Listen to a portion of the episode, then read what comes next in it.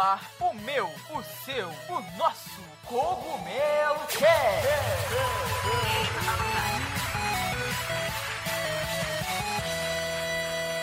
Oh yeah, Mario Time.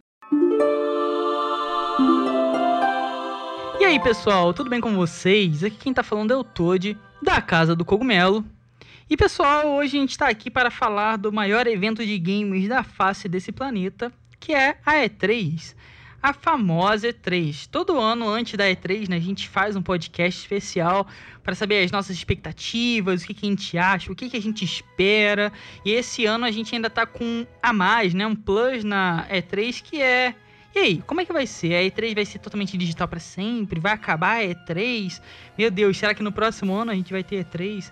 Então a gente vai abordar tudo em relação à feira, né? E principalmente as nossas expectativas, né? O famoso bingo do que a gente espera. Certo, pessoal? Lembrando, antes da gente começar, não se esqueça de verificar aqui os links na descrição. Vai ter o Twitter de todo mundo, o Twitter do podcast, que é castcogumelo. Vão ter os links dos nossos parceiros, como a Docs e a Logitech. Então, pessoal, não deixe de conferir, por favor. E claro, se inscrever, né, para você não perder esse podcast, onde quer que você esteja nos escutando. Eu sou o Toad1up, no Twitter, arroba Toad1up. E hoje eu estou aqui com aquelas feras, né, que vocês já conhecem. Então eu vou deixar que eles se apresentem. Se apresentem aí, pessoal. Fala aí, pessoal. Tudo bem? Aqui quem fala é o Beto Narchi, redator da Casa do Cogumelo. E como esse ano não tem festa junina, E3, meu hype é todo seu. E aí, galera, Luiz Alck aqui. E tô animado para gravar pela primeira vez com a equipe inteira, né? E a gente mesmo que fala o Snake e vamos lá para esse podcast aí de E3. Só bora. Então é isso aí, pessoal. Em ritmo de E3 e com a equipe agora toda completa, que nós vamos começar o nosso Cogumelo Cast de número 67. Se aconcheguem na cadeira aí, bora lá. E pessoal, como nós estamos em um podcast, eu espero que vocês estejam nos escutando com qualidade. E falando em qualidade, não se esqueçam dos nossos parceiros da Logitech, que tem os melhores headsets com os melhores microfones e conforto que vocês podem encontrar. O link da Logitech está aqui na descrição, independente de onde você esteja nos escutando.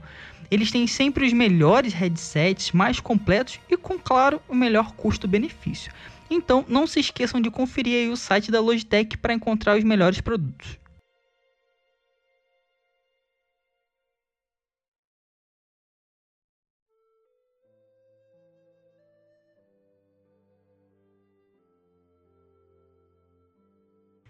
Então é isso aí, pessoal. Como vocês ouviram, né, anteriormente, hoje nós vamos falar de E3, Electronic Entertainment Expo, que é o maior evento de games do mundo, né?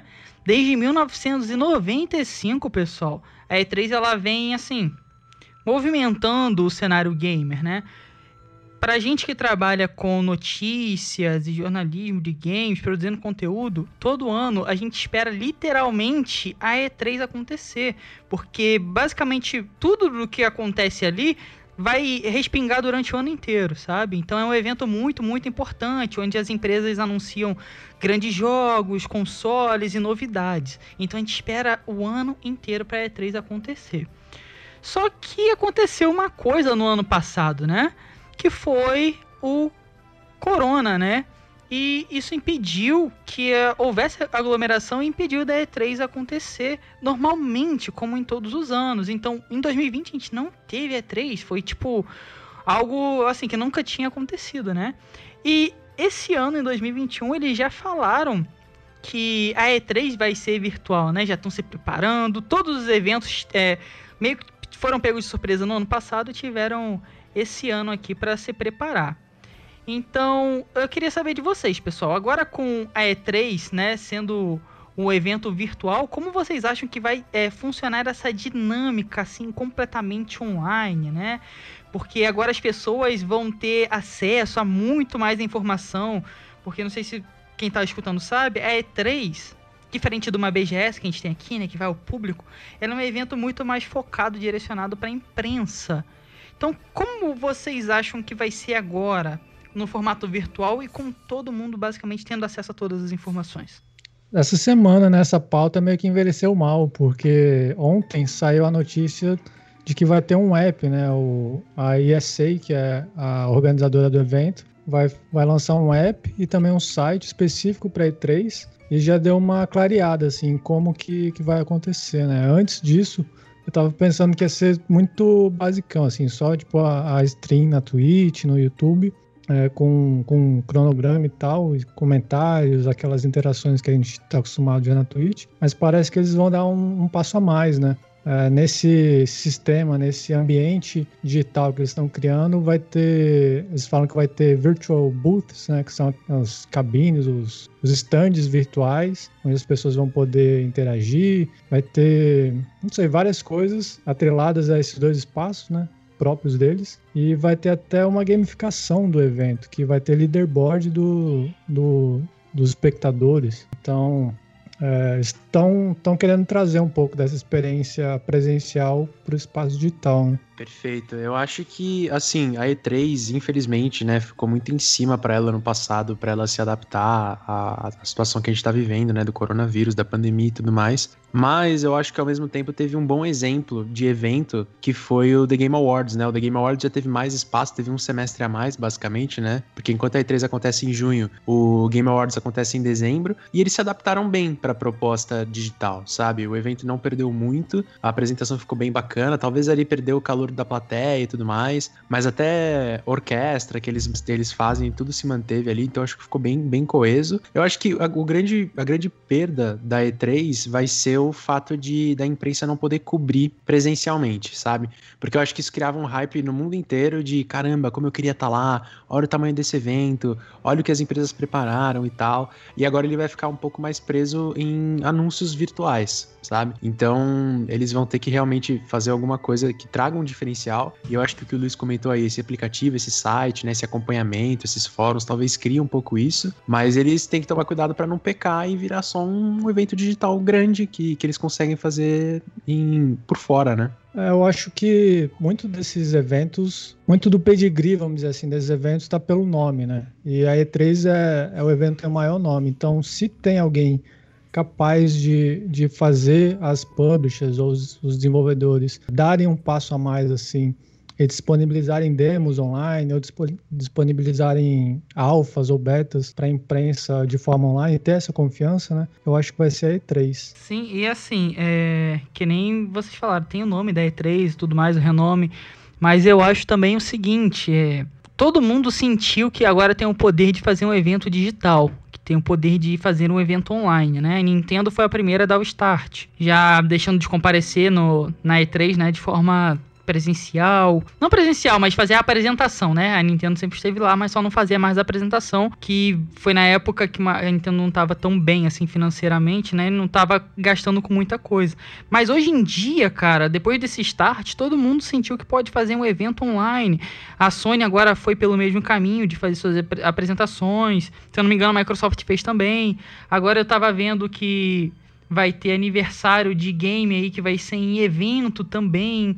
Então, cara, a, assim, a E3 é muito importante? É. Ela tem muita relevância? Tem. Mas eu não sei o que vai acontecer daqui para frente. Agora que todo mundo entende que tem o poder de criar um, um evento online e, com bastante relevância, o The Game Awards, que nem o Beto citou. Caraca, velho, ficou incrível. Eu achei a, a, as, as telas, os painéis foi uma organização muito ignorante, assim, sabe? De muito bem feito. Então eu quero ver o que, que vai ser da E3 até daqui para frente, né? Eu espero que funcione tudo muito bem, mas se eles não tiverem um diferencial, se renovarem, é, infelizmente eu acho que pode ser que acabe, né? Infelizmente. É, eu, eu também acho que tá. A E3 como evento tá nesse, nesse momento crítico, né? Mas eu também acho. Ela ainda é praticamente o único evento que consegue pular essa barreira da, da bolha gamer, né?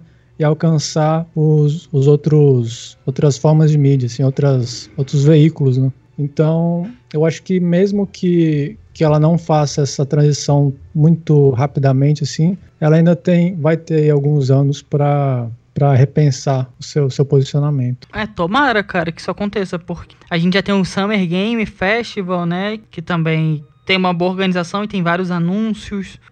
têm tudo na mão ali, mas eles têm que correr, sabe? Porque todo mundo agora. A internet não é mais um, um lugar só onde grandes estruturas conseguem transmitir ao vivo. Hoje em dia, dentro de casa, a gente consegue pela Twitch e tudo mais. Então, deixou de ser algo único, só das grandes corporações conseguirem fazer aquilo. Um bom exemplo foi o próprio Big Festival, onde eu achei muito legal a forma como eles se prepararam rápido e a estrutura, porque ano passado teve o Big Festival, ele online, com uma estrutura muito pior do que a desse ano, porque pegou todo mundo de surpresa. Então, em um ano, eles aprenderam, eles criaram uma plataforma e você podia, né? Era tipo uma plataforma pixel art. Você podia andar pelo mapinha e ir visitando as coisas, bem interativo, é, jogar os games ali naquele mapinha mesmo. É, então, assim, foi, foi bem, bem legal. E eu acho que a E3 tem todo o poder de fazer isso, sabe? Mas eu acho que eles têm que acelerar aí, cara, porque tem, eu acho que tem alguns eventos de olho, assim, para tomar o lugar deles e pegar o público, né? Porque é bem, bem gigante. Que nem o Luiz falou também, é mundial, né? O impacto da E3 não é só na, no público gamer, é um impacto mundial, um evento muito, muito importante. Concordo bem com isso daí também. Também acho que a E3 vai ter que se adaptar aos novos dias, vamos dizer assim. Só que também se tivesse um evento presencial, acho que o impacto também poderia ser maior, independente do, do que for acontecer futuramente. Um dia eu tava lavando a louça e até pensei, lembrei, na verdade, daquele é, jogo que a Devolver fez, né? Devolver Expo. Ah, que é. é basicamente isso, né? Era um espaço digital num evento. Só que era tudo vazio, né? Que tinha um, um, um set meio, sei lá, decadente assim, mas estava tudo lá. Eu pensei, caramba, por que, que E3 não faz isso? Não é um evento tão grande e tal, todo mundo tá de olho. Seria uma forma também. Sim, né, cara? É, é porque tem aquilo, né? Primeiro, a inovação, né? Quanto que os caras querem inovar, sei lá, grana, estrutura, devolve. Os caras não. Foi muito louco. Os caras lançaram um jogo que dava para Era um evento, sabe? Eu acho que é um caminho muito bom. De verdade. Eu nunca fui na E3, por exemplo. Claro, queria muito ir, né? Antes que algo aconteça. Mas desde sempre, então, desde 2018 ou 2017, mais ou menos, que eu acompanho a E3 é, online. E não perco nenhum dia, acompanho tudo e, e, a gente consegue fazer a cobertura bem completa. Então, desde aquela época, o online já não era tão assim, já ajudava bastante, sabe? Não impactava tanto você não estar tá presencialmente. Claro que é a experiência, né? Mas a gente já conseguia fazer o trabalho de longe. E hoje em dia tá muito mais fácil, né? Eu acho que eles têm o poder, cara, tem a estrutura. Um evento online é, nossa, a Nintendo fa fazia apresentação com orquestra no, no palco, é, vários momentos icônicos. É um evento muito importante, cara, para acabar. Eu espero que o online não tire a força, né, da E3 e tudo mais. É, é verdade. E também tem que levar em consideração a possibilidade de ser, tipo, um episódio, né? Tipo, de ser só dessa vez que tem um evento online, assim, que talvez a E3 não tenha tanto destaque, tanta força. E se tudo der certo, né? No que vem a gente tá todo mundo vacinado aí, o evento já volta com, com força total em Los Angeles e tudo mais. Então tem a possibilidade de ser um, um ano ruim pra E3, que ela vai ficar meio muito igual aos demais, sem muitos diferenciais e tal. Mas também, quando as coisas voltarem ao normal, uh, o evento volta a ter a força que tem. Ele tem presença, vai fazer três décadas já, né, desde 95. Então, eu acho que ele tem bastante força. A gente já acostumou, né, o gamer já acostumou, em junho tem novidade e a gente associa esse palco a E3 mesmo palco literal e palco, né, poético, porque a Nintendo abandonou os palcos presenciais aí em 2014, 15, se eu não me engano, e, funciona. E, tipo, eles ainda assim se associam a E3, associam os, as, os anúncios deles pra E3 e tal. Então, talvez se a gente levar num caráter de que foi um episódio, talvez possa ser só um ano ruim pro evento e depois tudo volta ao normal. Sim, e ainda, ainda tem aquilo, né, assim, é uma estrutura que eles não vão jogar fora é grana investida para fazer uma estrutura online e fazer algo online. É o famoso novo normal, né? Eu acho que a gente não volta 100% pro que a gente tinha, porque os caras não vão desativar tudo que já fizeram. Tipo o Big, não acredito que eles vão desativar tudo. Funcionou, cara, funcionou bem legal. Mas eu acho que aí entra o casamento, né? Dos dois. Aí agora é saber casar a estrutura online que você fez muito boa com um evento presencial muito bom também, sabe? Porque a gente tá meio com sede de sair sem máscara e se aglomerar, né? E ainda mais numa E3 da vida. Então, quem sabe ano que vem realmente não volte, as coisas, né? Eles conseguiam casar. Eu, eu, acho que o casamento funciona melhor do que uma coisa só, sabe? Essa estrutura. Os caras não vão pensar, tipo, poxa, vamos excluir aqui, a gente não vai usar mais, vamos jogar fora. Acho que não funciona, não vai funcionar assim. Acho que eles vão usar ali, né? O presencial e o online também a partir dos próximos anos. Assim eu espero, cara. É, lembrando também que E3, como você falou lá na introdução, era um evento que era para a imprensa e, e, era um, um lugar para fechar negócios também, né? As publishers lidavam com os vendedores, né? Tipo Walmart, Target, não sei o que lá, na E3. Eu imagino, né? Eu não sei, é mais uma, um achismo mesmo, mas que essas, esses jogadores, né? Esses interessados, eles são muito mais conservadores porque eles dependem de, de mídias físicas do que o resto da, da indústria ou da imprensa acha, né? Então isso também daria aí mais relevância E3, na minha opinião. Sim, concordo, cara, mas que eu acho também que vai ser um novo normal, literalmente. Eu acho que eles vão. É porque assim, cara, evento só para imprensa, será que ainda vive? Dá para viver um evento só para imprensa? Só ali com valor dos stands e só aquele pessoal basicamente botando dinheiro forte, pesado? Será que vende? Será que dá para sustentar ainda um evento assim? A gente sabe que os preços, por exemplo, na BGS o, o, é muito, é muito caro, muito caro mesmo. Não vou citar valores, mas tipo, coisa minúscula, tipo, é muito caro. Então, isso Brasil, será que lá em Los Angeles não era não é mais viável abrir pra galera? Ou então fazer isso online? Pô, você mantém a estrutura online, satisfaz os fãs com coisas próprias pro online, algumas apresentações específicas, anúncios específicos para atrair a galera e continua ali no físico, fechando business no físico. Será que não vale a pena também? Então, eu acho que vai ser uma, uma questão a se pensar, né? Os dois são importantes agora, ao meu ver. E eu não quero que a E3 acabe de jeito nenhum. Até porque eu quero ir numa E3 ainda, né? Então, por favor, não acabe. É, eu, eu também acho que é, que é bom ter online e fazer uma bolsa online, só que a experiência que é você ir no local pessoalmente, ver o console na, na sua frente, jogar o jogo fisicamente, não tem nem comparação com com o que o Line pode trazer. E o evento também, ele nos últimos anos, ele vem se, se alterando, se modificando para comportar o público, né? Antes ele era realmente muito fechado, só você podia pagar uma fortuna para conseguir o ingresso e como, como civil, assim, né, como uma pessoa comum, mas nos últimos anos eles vêm aumentando cada vez mais os lotes de ingressos para o público. E até nesse evento de agora digital é, vai ter essa diferenciação, né, porque o evento vai ser aberto para todo mundo, o aplicativo, as streams, tudo, no dia 12, mas uma semana antes eles já vão estar abertos para a imprensa, né? então ele vai ter esse, esse, esse período, essa janela em que muita coisa vai acontecer que a gente nem vai ficar sabendo. Sim, sim. Exato. É, eu tiro. Fala, Beto. Não, eu só ia complementar que assim, né, não querendo causar inveja e alvoroço aí, né? Mas este que vos fala já teve a oportunidade de ir pro E3. Eu fui pra E3 em 2017 e foi o primeiro ano que ela abriu para público, né? E na verdade, sim, foi uma sequência de, de chutes de sorte, porque eu tinha ido pro exterior estudar, e aí eu descobri lá que eu tinha que, que a possibilidade de ir pra E3, então, cara, comprei ingresso lá, fui de carro, carona com uma galera que eu mal conhecia. Uh, enfim, foi uma baita de uma aventura, e é, é bem isso que vocês estão comentando mesmo, né? A presença, né? O fato de você estar tá lá presencialmente é bem, bem, bem diferente. E eu acho que o aplicativo, né? Essa visão online veio para ficar, porque no passado passado, a gente sabia muito da E3 por conta de portais especializados, né? Por conta desse poder que a imprensa tinha. Então, a E3 não tinha um um blog dedicado, um canal no YouTube ou qualquer coisa do gênero, né? Então a gente acompanhava com quem era convidado. Então, sites grandes, né? IGN, Omelete, é, enfim, outros sites gringos, outros sites brasileiros, uma infinidade de pessoas, mas nunca partindo da própria E3, sabe? Então acho que isso também vai acabar ficando e vai ser uma mescla, né? Vai ser um misto aí de tudo que a imprensa vai falar e tudo que a E3 vai querer mostrar, vai querer proporcionar de experiência até para quem não foi pro evento, sabe? Para você se sentir um pouco mais próximo a essa experiência. Porque mesmo aberto para público, uh, ainda ainda é inacessível para mu muita gente, né? Tanto para as pessoas locais, né, que moram nos Estados Unidos mesmo, e para nós então é muito mais remoto, né? Então, talvez eles queiram aproximar essa galera também, sabe? Seja um movimento mútuo aí. Sim, perfeito. Por exemplo, a a BGS meio que, que já fazia isso também, né? Vocês falaram aí da questão do, do presencialmente, eu nunca fui numa E3, mas, tipo, eu testei o Cuphead três anos seguidos na BGS, muito antes dele ser lançado de virar o Cuphead que ele era, porque eu era muito fanzaço antes do jogo ter saído, sabe? Então foram três anos que eu basicamente fui pra, pra BGS para testar o Ori, o Ori não, o Cuphead, o Ori também, o... And the Will of the Wisps eu testei bem antes do lançamento na E3 e eram jogos que eu sempre acompanhei bastante. Então tem o diferencial do, de você estar presencialmente? Claro que tem, é totalmente diferente.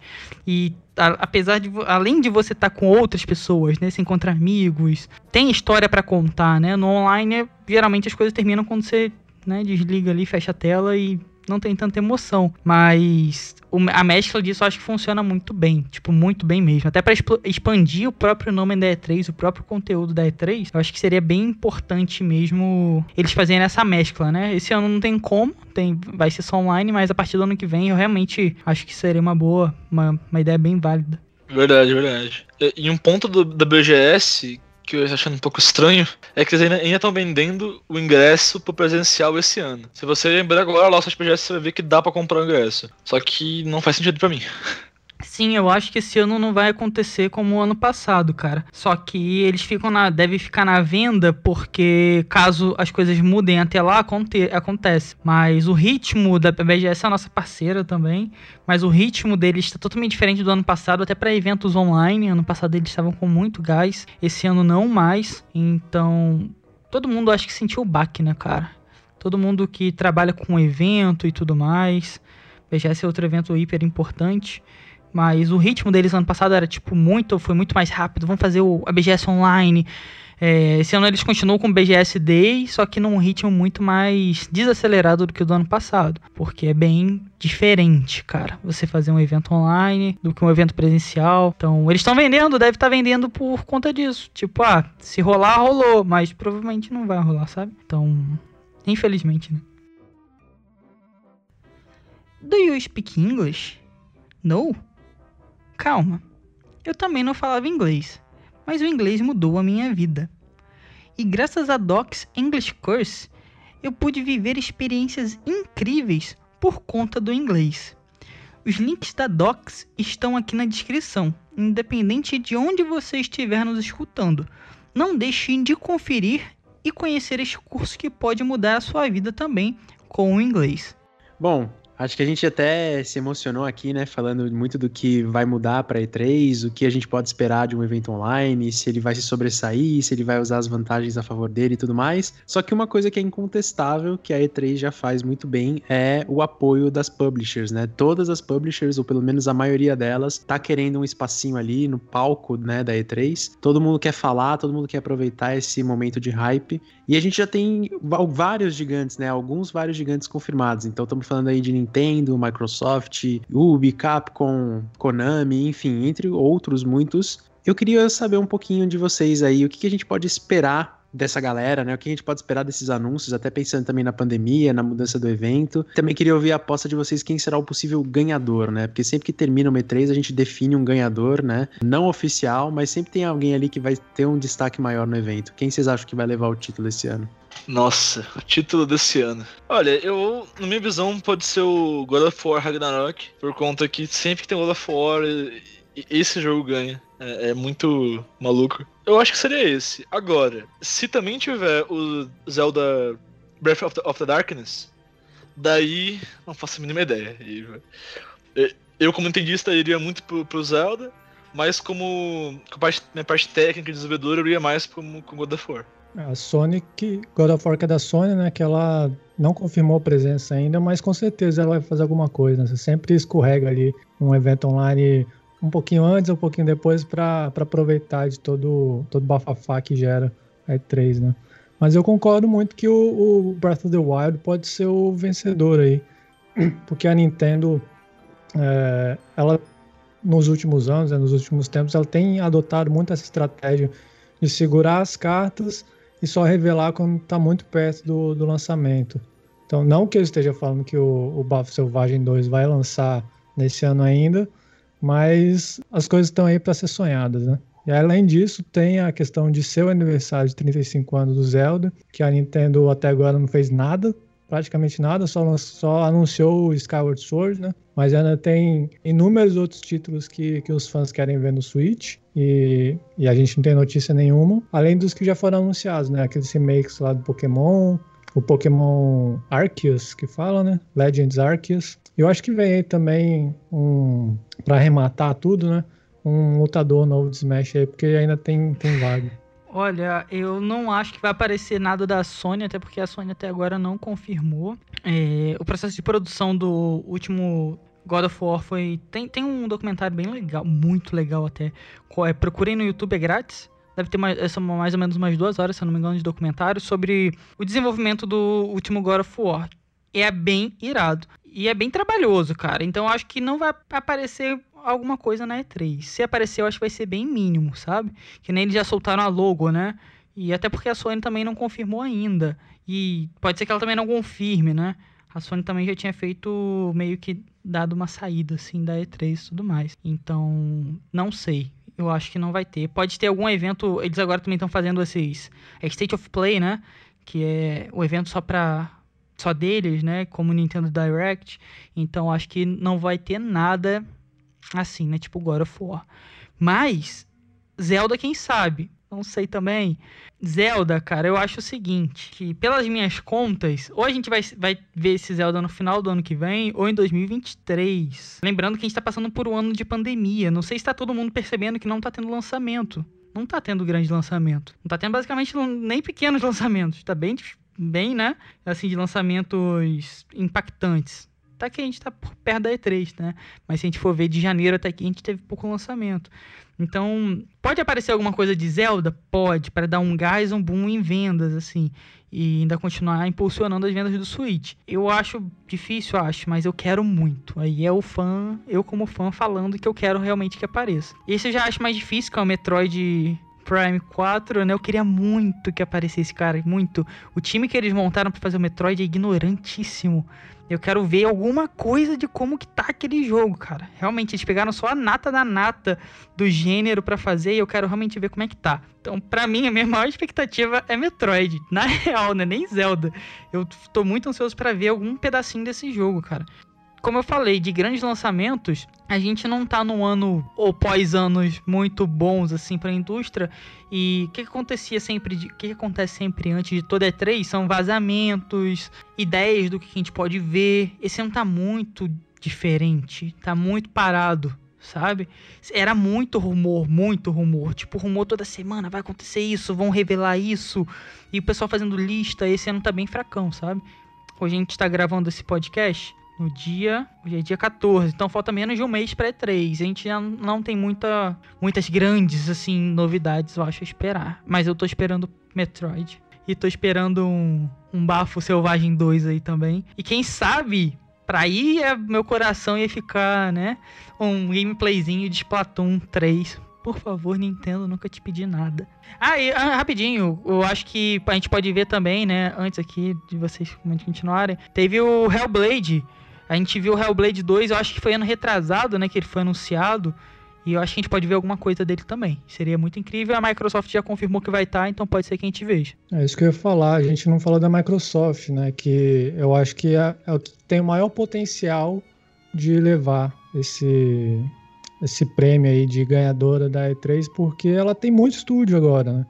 nesse último ano ela comprou todo mundo e a gente sabe não tanto quanto gostaria ou deveria, porque a gente ainda tá muito agarrado assim nas coisas que não foram lançadas, né? Tipo o próprio Halo Infinite, que era para ser lançamento do Xbox Series X e até agora nada. Além disso, tem o Hellblade 2, Senua Saga, né, que você falou. É, a gente viu só um teaserzinho ali do Forza, da Bethesda, que agora também é Microsoft, né, o Starfield. Vai ser um super sucesso, eu espero. Assim, eu imagino, né, que vai ser a terceira grande franquia da Bethesda, né, que se foca em Elder Scroll, em Fallout e agora em Starfield. Tem muita coisa e eu queria ver também, aproveitando a Microsoft, o Perfect Dark, né? Que tá nas mãos da Coalition, Sim. que é o estúdio quádruplo A. Então quero ver o que, que vai sair dessa, dessa super produção aí. É, cara, é. pode crer. Pode crer. E também tem um ponto, único jogos, tipo, únicos jogos grandes, assim. É o único jogo grande que, que, que lançou agora. Resident Evil Village, e um jogo Double A que vai lançar dia 25, que é o Biomutant. Esses aí, tipo, são os únicos dois jogos que eu tava esperando há muito tempo e que são, entre aspas, grandes em que lançaram esse ano. Ou, ou que vão lançar esse ano. E também uma menção rosa pro Subnautica Below Zero, que lançou hoje. É, tem muita coisa boa no caminho aí. Eu acho, né, minha opinião, se você se fosse definir um, um vencedor aí, eu acho que a Nintendo tem a faca e o queijo na mão. Se a gente for pensar lançamentos aí que a gente só ouviu falar ou só viu teaser e tal, a gente tá falando de Splatoon, Estamos falando de Bayonetta 3, Metroid Prime 4. Ah, Bayonetta. Uh, então tem muita coisa legal para vir aí. Eu acho que se a Nintendo realmente quisesse colocar todas esses uh, essas coisas que eles têm feito, né, desenvolvido para surpreender, eles teriam espaço. Mas assim, a Nintendo já teve apresentações muito frias no, no passado na E3, então não dá para contar com muita coisa. O que eu tô um pouco positivo, mas talvez seja pensar, sonhar demais, é um novo jogo do Mario. Porque uhum. eu tava uhum. pensando aqui, né? Se você fizer, tipo, uma linha do tempo aí dos últimos jogos grandes do Mario, pegar ali, vai, a partir do Galaxy. O Galaxy saiu em 2007 e aí o Galaxy 2 saiu em 2010, se eu não me engano. Então teve, vai, três anos de intervalo. Aí do Galaxy 2 pro 3D World, foi, que foi em 2013, foram três anos. E aí, do 3D World pro Odyssey, que de 2013 a 2017 foram quatro anos. E agora já faz quatro anos que saiu o Mario Odyssey, sabe? Então tá ali, assim, no, no timing que a Nintendo costuma lançar um jogo novo do Mario. Então seria legal. Eu acho que seria legal. Tipo, em 2017 a gente viu um anúncio no meio do ano para lançamento no final do ano. Eu não imagino que seja algo tão rápido, mas quem sabe alguma coisa ali para 2022, um jogo novo do Mario e tudo mais. Isso, né, tirando da conta o o porte do 3D World, né? Porque se for isso, são mais anos aí pela frente. Então, eu, eu vou contigo, cara. Eu queria muito ver o Mario, minha franquia favorita da vida. Eu acho que ele vai vir perto do Zelda, cara. Porque a gente teve agora o 3D World e eles, eles usam esses lançamentos, tipo Donkey Kong Tropical Freeze, eles usam esses lançamentos né, esses remakes, esses ports, para dar um gás e dar um tempo ali do, do pessoal tá revendo a franquia. Então, o 3D World ele saiu o quê? Foi esse ano ainda, né? Foi? Foi fevereiro. Fevereiro, então foi 2021. Talvez a gente veja um novo Mario, quem sabe no final do ano que vem, né? Eu ficaria muito feliz, cara, de verdade. Eu amo muito, é minha franquia favorita. É uma boa ideia, cara. Pode ser que sim. Daí eu acho mais difícil mas que seria muito, muito bem-vindo seria. E como o Luiz falou, a Microsoft também está repleta de publishers. A gente não pode escrever esquecer que eles são os donos do dinheiro, né? Eles têm muita publisher, tem muita grana, podem ficar um tempo legal anunciando e mostrando coisas. E eu acho que eles podem vir a ser o, vencedor da C3, os vencedores da C3, né? Mas eu aposto, como o Beto falou também, mais na Nintendo, de verdade. Que ela tem a faca e o queijo na mão. Cara, se a Nintendo mostrar um pedacinho, sei lá, do Link andando, ela ganhou E3. É tipo assim que acontece as coisas, sabe? Mostrou, sei lá, mano, um minutinho de trailer, pronto, acabou, a internet cai, vai abaixo. E é assim que funciona, cara. Então, eu realmente acho que eles também têm a faca e o queijo na mão para vencer a C3. Eu também acho que o Mario vai demorar um pouquinho, porque o eu gostei muito do 3D World, é, principalmente do Bowser's Fury, né, da parte do Bowser's Fury, mas ele é, parece assim um band-aid assim que a Nintendo tá colocando, meio que falando, pera aí galera que, que o próximo vai demorar. É, foi mais uma coisa para segurar a onda assim do, dos fãs, é, mas a gente falou muito de jogo, de software e tal, e, e não falamos do Switch Pro, né? Que eu acho que ele deve falar alguma coisa por agora, sim. É, eu sei que tem muita, muitos receios, principalmente com relação à, disponibilidade né, de chips e tal, que está tudo em falta. Até a, os consoles já lançados estão sofrendo com isso.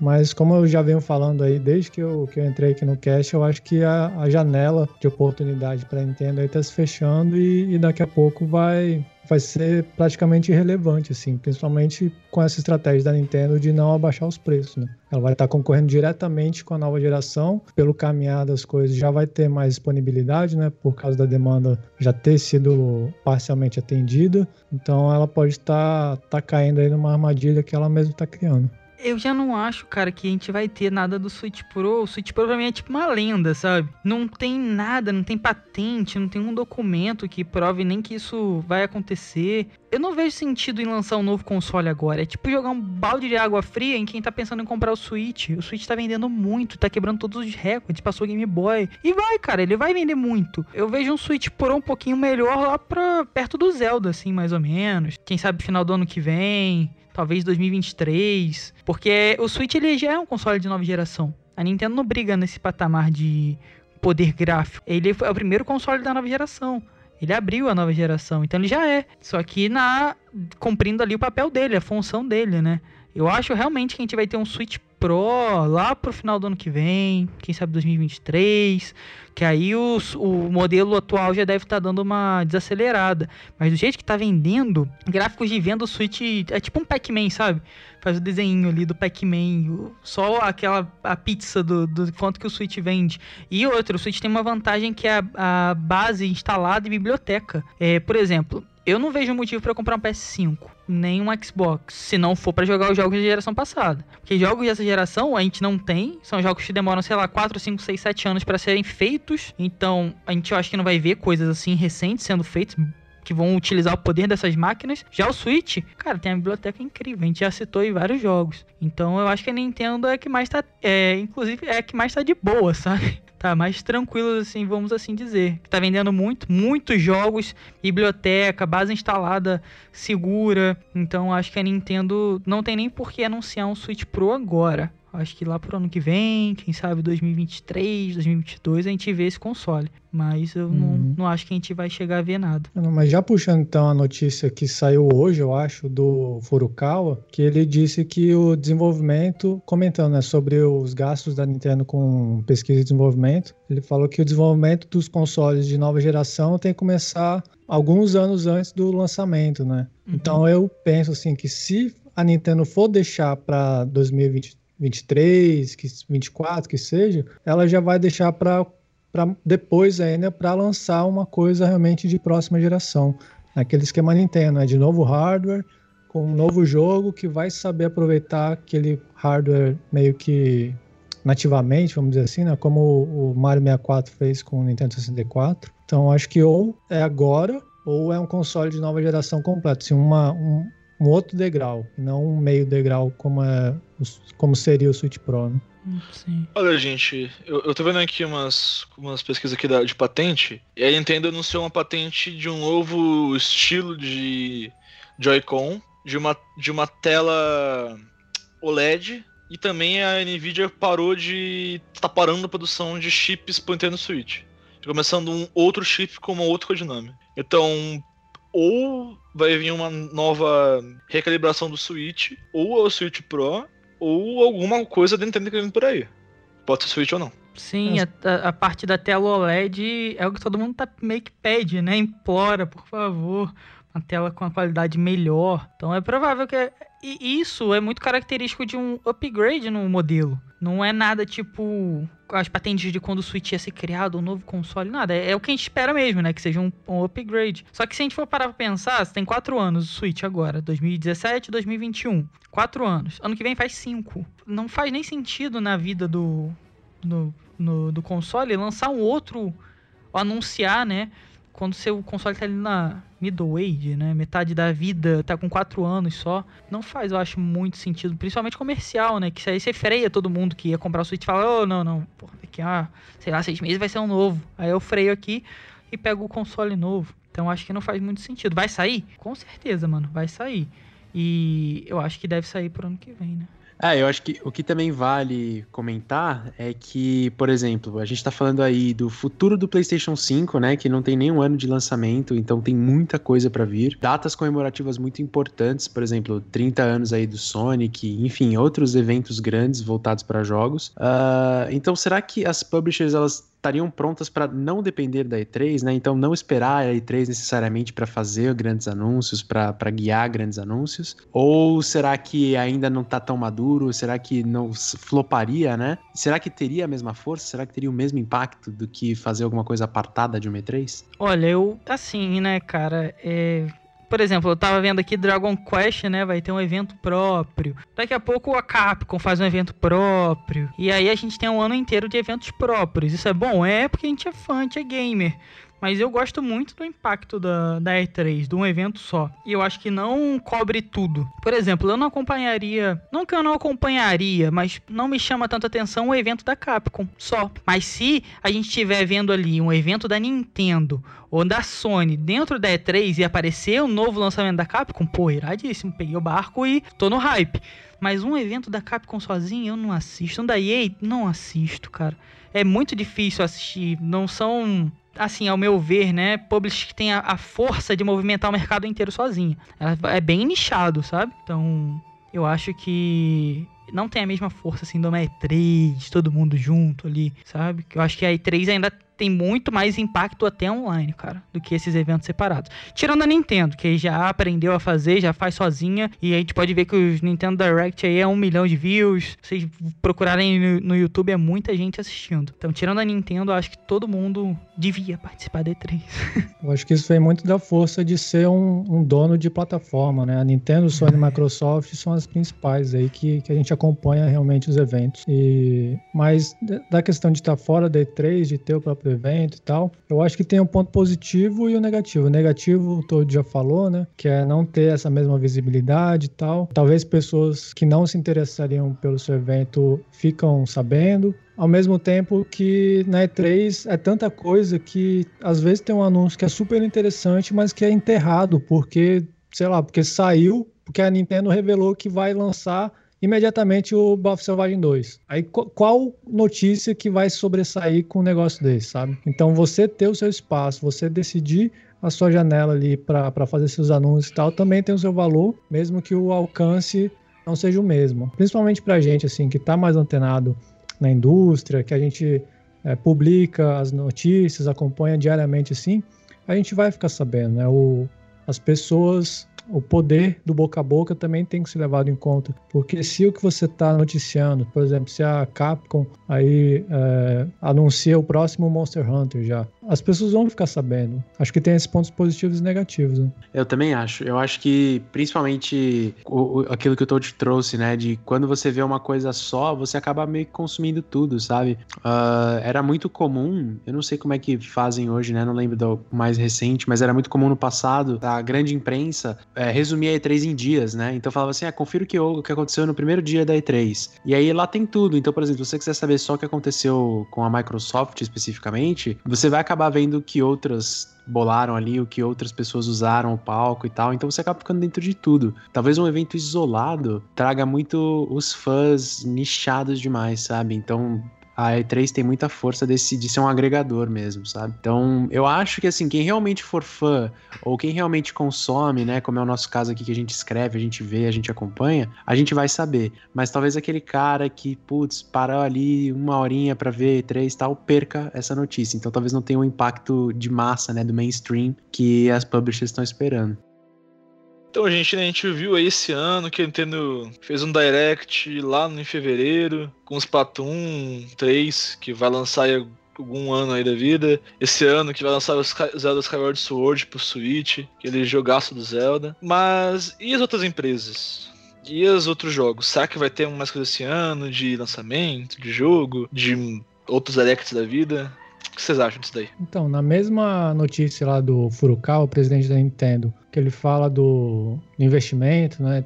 Que um novo console tem que vir muitos anos antes. Ele fala, ele confirmou assim que a Nintendo está trabalhando em vários outros jogos, né? Então, eu não sei se para esse esse momento assim já tem alguma coisa pronta, mas é animador o futuro assim, tanto para Nintendo quanto para Microsoft que eu falei antes, que tem aquela gama gigante de, de desenvolvedores, né? Eu acho que é, essas empresas maiores, elas sempre têm, eu imagino, né, aquele tanque de reserva, assim, para se der alguma coisa ruim, eles lançam ali uma logo, lançam um teaserzinho, sempre tem um plano B, assim, para manter o pessoal animado e engajado com a marca, né? Pode crer, pode crer. Tipo, ano passado, se eu não me engano, a Nintendo colocou no Twitter, é, no Twitter, uma arte lá do Mario comendo melancia no meio da praia eu achava que ia lançar o jogo do Mario Sunshine. E realmente lançou a coletânea do, do Mario 3D All Stars. Então eu concordo contigo bastante. É algo que eu queria ver bastante esse ano. No série de Zelda agora. Sabe, uma coletânea com Zelda Ocarina of Time, ou, se não for só uma coletânea, mas jogos separados, Ocarina of Time, uh, Majora's Mask, Zelda Twilight Princess pro Switch. Eu ia comprar todos ou a coletânea completa. Isso é muito legal. É, eu vou um pouco nessa linha também. Nossa, eu caí total nesse hype desse, desse render do Mario comendo uma melancia. Porque a galera falou, não, porque é uma foto nova, então, cara, com certeza ele tá numa vibe praiana. Será que é Odyssey 2, Sunshine 2? E, cara, na verdade a Nintendo só queria promover ali, avisar que tá as férias, né, as holidays lá. Uhum, e colocaram o, o, Mario de samba canção. E a galera já, nossa, Mario Galaxy 3, sabe? Então, tipo.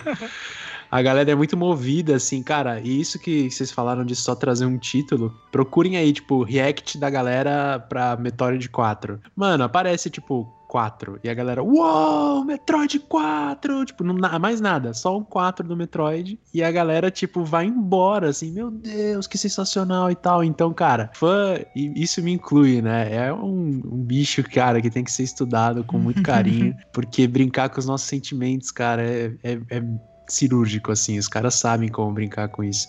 E eu fico meio curioso em relação ao que vai ser mostrado, porque foi que nem o Snake comentou, né?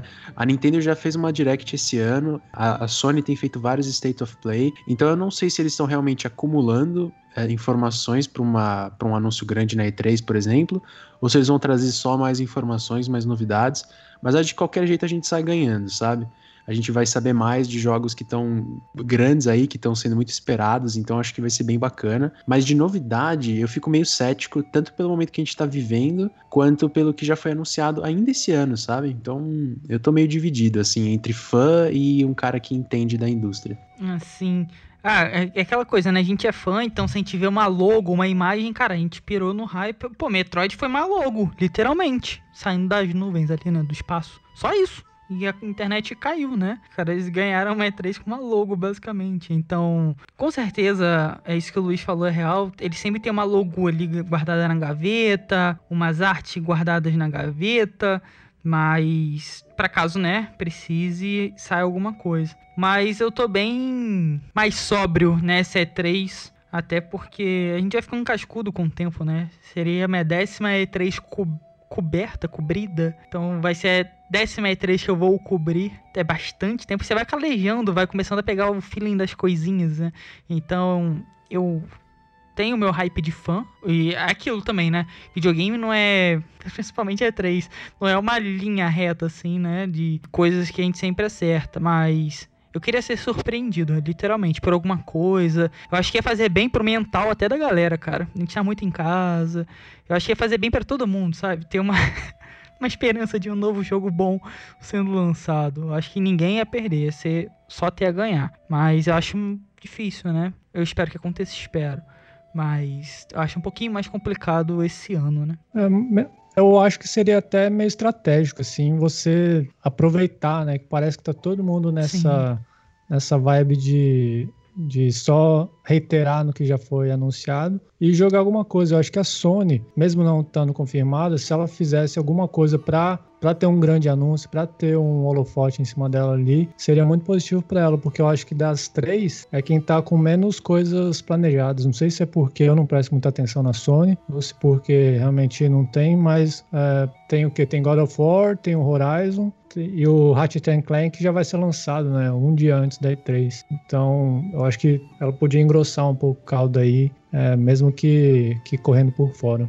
É, sobre a Sony, é, ela postou, não lembro em que social que foi, mas falando que ela tá, tá preparando mais 25 jogos pro PS5 pra poder lançar aí nos. Daqui a uns 2, 3 anos aí da vida. Sim, é.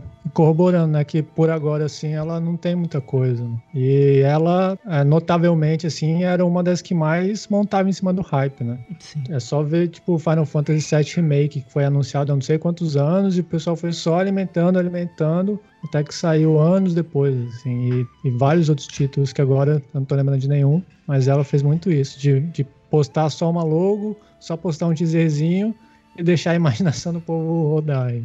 Eu acho que a indústria foi muito impactada, né? A gente tá muito acostumado com, literalmente, jogos de forma industriais, né? Então todo ano a gente tá acostumado com superproduções sendo anunciadas e lançadas. Se a gente for parar para pensar, muito dos chutes que a gente deu aqui não são jogos recentes. Por exemplo, Splatoon 3 provavelmente já deve estar sendo produzido há bastante tempo. Aí eles anunciaram uma logo ali, um pouquinho do jogo. Um, Breath of the Wild 2 também. Metroid também. É, God of War, caso apareça, também já está sendo produzido. Então não é nenhum jogo novo. Eu, eu sou sempre muito fã de ver uma nova IP.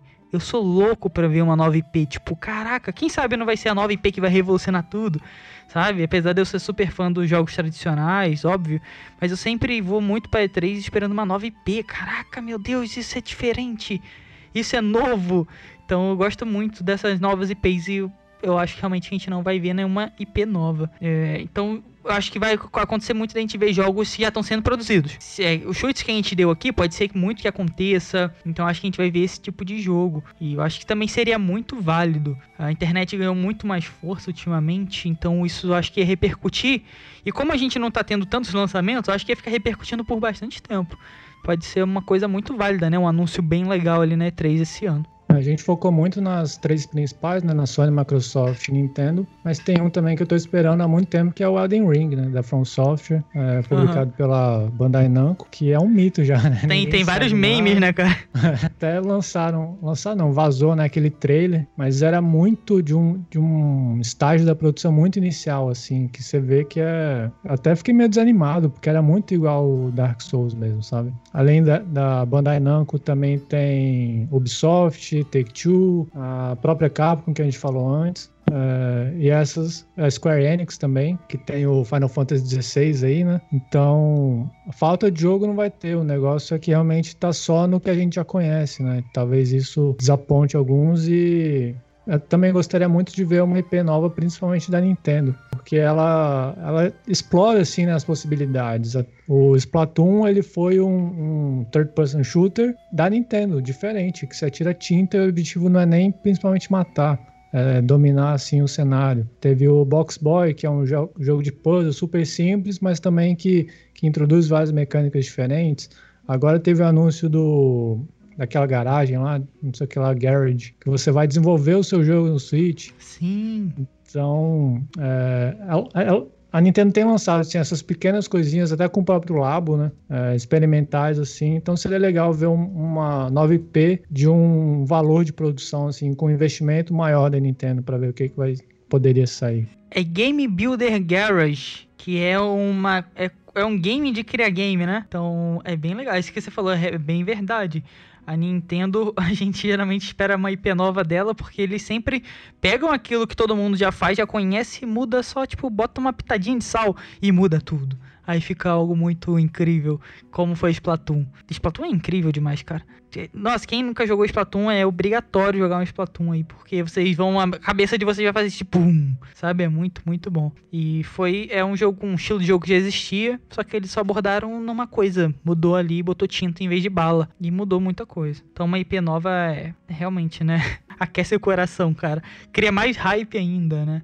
Então é realmente um diferencial. Nossa, eu tô vendo aqui um pouco esse Game Builder Garage e parece que tem até um sistema de programação com blocos, algo a la Blueprint ou da Unreal ou Bolt da Unity, só que bem mais simples, claro. Mas parece bem interessante. É tudo meio drag and drop, assim, né? É bem simplificado e eu acho legal porque é uma semente que a Nintendo tá plantando ali que vai beneficiar toda a indústria, né? Daqui, sei lá, 20, 30 anos vai chegar os designers e vão falar, não, comecei lá com uhum. aquele joguinho do Nintendo Switch Lá que comece, comecei a desenvolver minhas habilidades, ok? Então, muito interessante.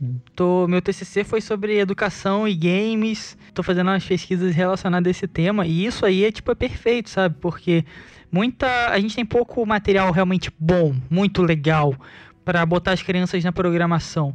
E para mim, programação hoje em dia é quase, é, quase não, é como o inglês, né? Uma língua obrigatória. E isso abre muito, que nem o Luiz falou. Crianças, cara, é clica arrasta, bloquinho, muito didático. Isso dá pra você usar até em sala de aula, sabe? É muito legal, muito, muito legal eles anunciaram assim do nada, né? Ninguém nem esperava. É, parece, parece bastante o Dreams, né? Que é o jogo que tem no, no, no, no PlayStation. Você queria, você queria um jogo em um jogo, no caso. É, você queria. O Dreams também te dá muitas possibilidades, né? Você queria, tipo. Eu não sei como que anda agora o, o game, mas quando ele foi anunciado, pelo menos, era uma. Ele parecia ser algo muito legal. Infelizmente, eu não vi muita coisa legal sendo criado para ele, mas as possibilidades, a ideia do game é muito, muito incrível também. Teve um cara que recriou o Sonic Sonic inteiro no Dreams. Nossa. O Sonic. É, tipo, desde o Sonic Adventure, aquele lá do Dreamcast, até o último Sonic aí, o Force. Tudo, tudo no Dreams. Foi muito louco. E assim, pessoal. Não, eu ia falar sobre o Dreams, que eu acho que é, foi uma falha da Sony, né? Porque parece que ela lançou e não falou mais nada, assim, não teve muito Sim. marketing. Até o próprio sistema de compartilhar suas criações parece que é meio, meio ruim. Então, como que um jogo que depende completamente da, dos usuários você não dá uma interface, uma forma fácil de, de compartilhar suas coisas, sabe? É, sei lá, não dá pra entender. Sim, é tipo muita possibilidade que a empresa mesmo não soube abordar, né? Isso me lembra uma outra empresa que já fez isso com console também, há pouco tempo atrás. Não sei se vocês lembram qual é essa empresa, sabe? Tem um produto muito bom que não sabe fazer aquilo vender, né? De vez em quando isso acontece aí na indústria, pessoal. Mas é realmente bem, bem legal. E falando até de consoles novos, né? A nova geração tá aí, a gente já falou um pouco da nova geração. E agora ela tá aí de verdade, né? Não estamos esperando novos consoles, mas como a gente já falou, pode ser Switch Pro, novos jogos. Então, o que, que vocês esperam aí, pessoal, do agora com a chegada dos da nova geração de verdade? Será que a gente vai ver alguma coisa na E3, novos consoles? Upgrades, acessórios, novos controles. A Sony recentemente até lançou, né, novos, novas cores do DualShock lá. Então, é, é DualShock, DualShock ainda, né? Então, DualSense. DualSense, é, agora é DualSense. Então, o que, que vocês acham, pessoal, que a gente pode ver? Será que a gente pode ver alguma coisa? O Luiz já, já, já cantou a bola, né, do Switch Pro. Vocês ainda acham que a gente pode ver alguma coisa assim que, caraca, em relação a upgrades ou consoles? É, referente à nova geração, é, a Microsoft tinha falado há um tempo atrás com os, com, com os fãs né, do, do Xbox Series. Vocês queriam ver algum controle a do DualSense da vida no Xbox. E todos falaram que sim, tipo, foi só 1% que falou que não. Então, e já faz duas semanas que a Microsoft lançou aí um, uma indireta, vamos dizer assim, sobre um controle no estilo DualSense pro Xbox. Então, eu tô esperando aí, sei lá, um Xsense, não sei. pro Xbox. E o Sony lance logo o PlayStation VR 2. Que, nossa, VR pra mim é, é o futuro. É, é a, a Sony que já até revelou os controles, né, do, do VR do PlayStation 5. Então tá faltando só complementar o pacote aí, que eu sou um pouco cético com relação a isso. Eu, eu nunca tive é, oportunidade de experienciar, mas eu acho que ainda tem muitas barreiras para entrar nesse, nessa forma de jogo, né? Grande maioria dos, de quem já é gamer hoje não vai estar disposta a, a ultrapassar, por exemplo, o custo, é, o espaço, não sei, todos os periféricos, periféricos que você vai ter que ter e também a, a questão de você é, realmente se desligar da realidade, né? Porque você põe um óculos e um fone e no meu caso, por exemplo, que eu tenho filho, né? Eu não posso me dar o luxo de fazer isso. Então, acho que é um, um, mercado muito pequeno, vai ser realmente sempre nicho, assim. Eu acho que isso vai refletir nos investimentos, né, da, das próprias empresas desenvolvedoras para os jogos e para o próprio hardware. Não sei o que vocês acham sobre isso. Eu acho que a gente tá no, no middle age ali também do VR, né? Eu, eu, até postei essa semana um repost de 2015, quando eu fui na UFRJ. Inclusive, a universidade tá para fechar por, por é, falta, né? De verba para tipo, pagar as pessoas para limpar o lugar, por exemplo. E em 2015 eu visitei o Centro de Realidade Virtual da UFRJ. Cara, eles tinham tanta aplicação que a gente ainda não chegou nem a ver nos games. Tinha umas coisas muito incríveis que te colocavam dentro do ambiente total imersivo. Mas só que era pra área petrolífica, de exploração, comercial. A gente ainda não viu isso nos jogos. Não tem tem que. Eu acho que a gente pode chegar lá, mas eu acho que a gente tá na metade da vida do. Metade da vida não, assim. O VR tá meio que em cima do muro. Pode ser que ele vai, ou pode ser que ele não vai. Eu acho que, tipo, realmente o. Tem algumas coisas para melhorar, mas pode ser o futuro, cara. Uh, a gente já tem duas plataformas consolidadas, que são os mobiles e os consoles. Eu acho que o VR é um plus, porque a gente pode caminhar. Eu acho que ainda falta bastante mudança o formato que é com uma tela grudada dentro da sua cara não me agrada. A gente teria que ter algumas mudanças, mas eu acho que a gente pode estar tá caminhando para um lugar bem legal, cara. Mas também acho que os próximos anos aí que vão definir isso. A gente tá meio que em cima do muro do VR, sabe? Vai ou não vai? Porque a gente não tem grandes produções muito bem aproveitadas pro VR, não, cara. É muito jogo indie, outras produções, jogos de peso que se destacam, a gente basicamente não teve nenhum até hoje. E o VR, vamos botar aí que ele já tá há bastante tempo. A Sony já está com VR há bastante tempo, o Oculus já existe há bastante tempo, e não ter nenhum jogo expressivo é muito significante. Diz até um pouco sobre o que, que é uh, o VR. Mesmo eu querendo que ele dê muito certo, sabe? Então eu fico meio ainda receoso, mas quero muito, muito que dê certo mesmo. Uh, o que eu acho do VR, minha visão, VR é que nem uh, Apple, vamos dizer assim, é para um público específico nem, nem todo mundo vai ter o dinheiro ou a vontade. Não a vontade, vai ter condição de ter um VR. No caso. Por exemplo, eu tenho um VR em casa. Eu tô amando esse VR. Claro, não, não HTC Vive, não da, da Windows, mas é muito top. O que eu acho do futuro do VR, o que vai ser do futuro do VR vai ser a Valve. Vai ser o Game New com aquele VR a la Matrix que ele tá fazendo e que em 2022 a gente vai ter já uma. ou 23, ele falou no fim de 2022, 2023, que vai ter uma resposta sobre isso daí. E se aquele VR com BCI dê certo, que é a tecnologia de ondas cerebrais, meu, pode tacar dane-se pro, pro local onde você tá, porque é só a mente que vai andar no lugar. Então, você pode morar num cubículo minúsculo. Você vai jogar, independente do tamanho que, que você tem. E também o PC não precisa ser tão, tão potente assim. É só precisar processar os dados em que vão pro headset VR e isso. Não vai ter mais aquele problema de, ah, a tela é Full HD, a tela é 4K, tem uma tela na minha, na minha cabeça. Você é a tela. É legal, cara, mas eu ainda acho que a gente tá longe de ver alguma coisa realmente muito funcional, muito boa. Realmente quero que, que dê certo, que vingue. E a, isso vai vingar realmente quando a gente tiver um destaque. A tecnologia é legal.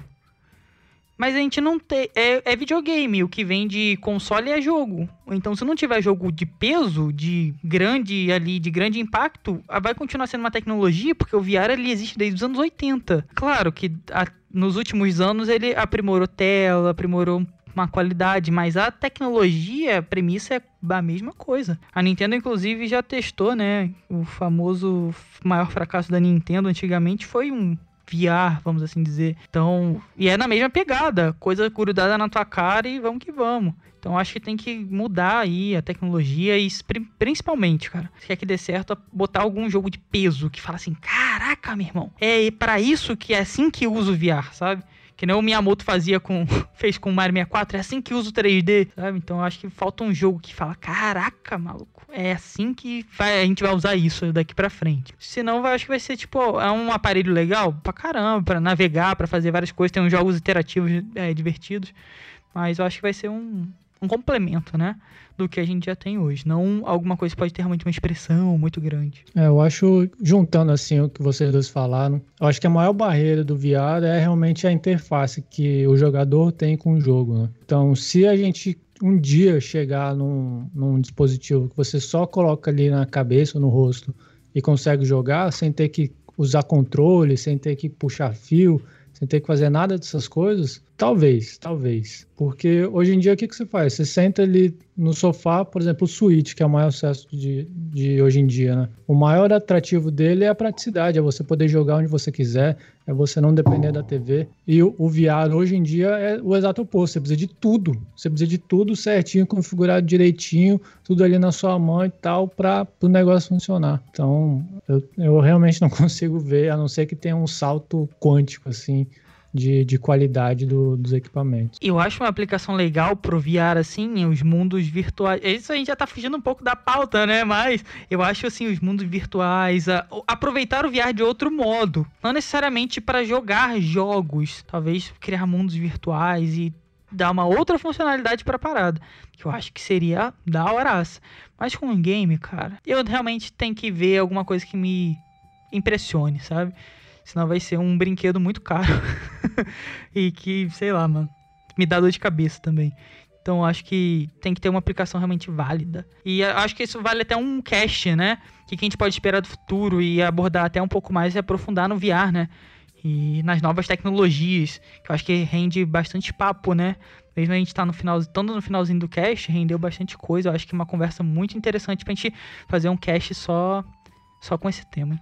O que, que, vocês acham? Concordo plenamente. Acho uma ótima. É, eu, eu, concordo muito com o que vocês falaram, né? Acho que pro VR funcionar, acho que teria que ter um system seller, talvez, assim, um jogo que, tipo, meu, você precisa investir essa grana, você precisa ter um VR, porque você precisa ter experiência, sabe? Enquanto isso não acontece, fica bem nichado. O Snake fez uma comparação com a Apple, eu faço uma comparação com o carro elétrico. Eu acho que é bem parecido também. De é uma opção que existe hoje, ela é viável e tipo, ela inova em vários quesitos, mas ela é para um público que realmente é entusiasta, que quer colocar uma grana a mais em cima, então é bem, bem complexo de ter uma aderência instantânea, né? E aí falando sobre E3, né, o que eu poderia esperar ali de hardwares e tal, cara, eu não tô esperando muitas novidades, eu acho que o que eu tava esperando a Sony já fez essa semana, tipo novas cores assim de controles e tudo mais. Talvez eu iria na linha de que nem a, a Nintendo fez em fevereiro com Joy-Cons temáticos de Skyward Sword, talvez algum controle temático de algum jogo que seja anunciado lá, sabe? Ou que nem Splatoon fez na época ali, o controle verde e rosa, enfim. Imagino alguma coisa nessa vibe, não imagino novos acessórios, ou talvez detalhes do, do VR, que nem vocês comentaram, mas acho que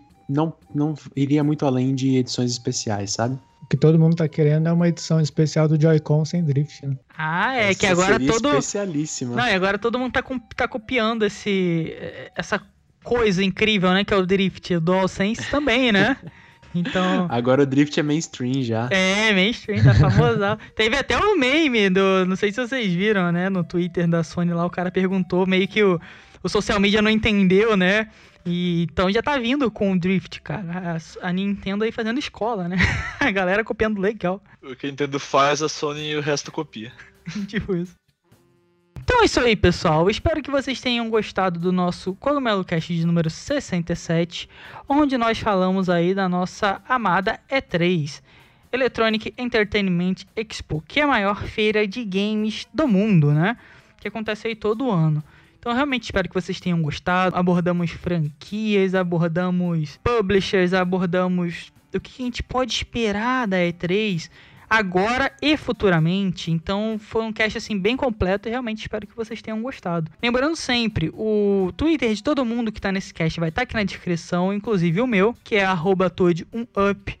O Twitter do Cogumelo Cast também vai estar aqui na descrição, que é arroba Cast Cogumelo. Então também não deixem de conferir. Além de conferir também os links aqui dos nossos parceiros, como a Docs e a Logitech, pessoal. Então eu realmente espero que vocês tenham gostado. E lembrando, não deixem de se inscrever e nos seguir para não perder nenhum episódio, independente de onde você esteja nos escutando. Certo, galera? Eu sou o Toad, já vou ficando por aqui. Até o próximo Cogumelo Cast e falou! Valeu, gente, por ver aqui o podcast, o Cogumelocast, gente. Depois fala pra gente aí o que vocês acharam da E3 que vai, que vai acontecer. E vi pra gente aí os que vocês acham dos jogos em que vai aparecer, gente. Então é isso que eu Snake despedindo e fui. É isso aí, gente. Muito obrigado por ouvir até aqui. Me siga no Twitter, arroba BetoNarchi, e aí depois D3 você vai lá falar pra mim que se teve o jogo novo do Mario, ou me xingar caso não tenha tido. Valeu e até uma próxima. Abraço. Valeu, galera. Esse cast foi muito bom. A gente falou sobre muita coisa. É, me sigam também nas redes sociais, no Twitter, Luiz FAO. E tô aqui em luto porque a gente nem tocou no PC Gaming Show. Manda o F lá no Twitter. Um abraço, até semana que vem.